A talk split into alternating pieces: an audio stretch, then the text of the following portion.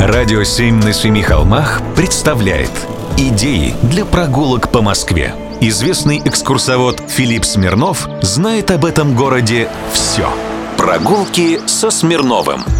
Здравствуйте. На углу улиц Большая Никитская и Маховая напротив манежа стоит знаменитое на всю Москву здание. Флигель дворянской усадьбы одного старинного московского рода. На фронтоне у него надпись «Свет Христов просвещает всех». Я говорю сейчас о церкви святой мученицы Татьяны.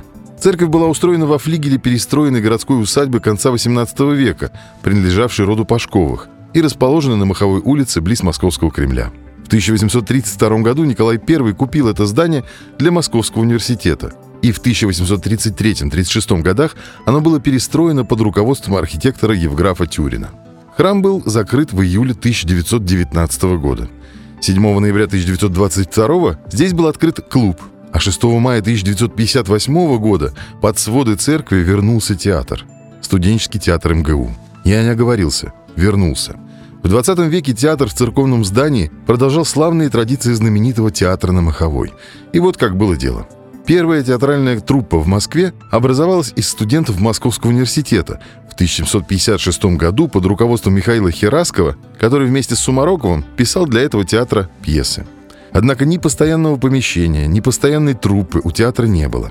Играли то у Воскресенских ворот, то в университетских корпусах, то в богатых домах русской аристократии, позже в доме Локотелли, первого русского антрепренера, у Красных прудов – Огромным этапом развития русского театра стал частный Петровский театр, построенный и созданный английским математиком и механиком Майклом Медексом. Этот человек меня по-настоящему восхищает, но о нем я расскажу как-нибудь в другой раз. И вот в 1801 году Петровский театр со всем принадлежавшим имуществом поступил в собственность императорской казны. Поговаривают, правда, что театр под предлогом нерентабельности просто отжали в пользу тогдашнего генерал-губернатора Москвы. И тогда стали играть в этом флигеле на Маховой. Так и появился театр на Маховой. Просуществовал он, правда, недолго, до 1824 года.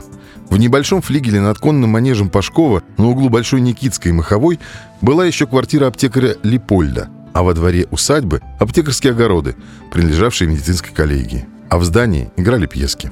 Ну, репортажи. В 1991 году здание вернули церковь. Прогулки со Смирновым. Читайте на сайте radio7.ru. Слушайте каждые пятницу, субботу и воскресенье в эфире «Радио 7» на Семи холмах.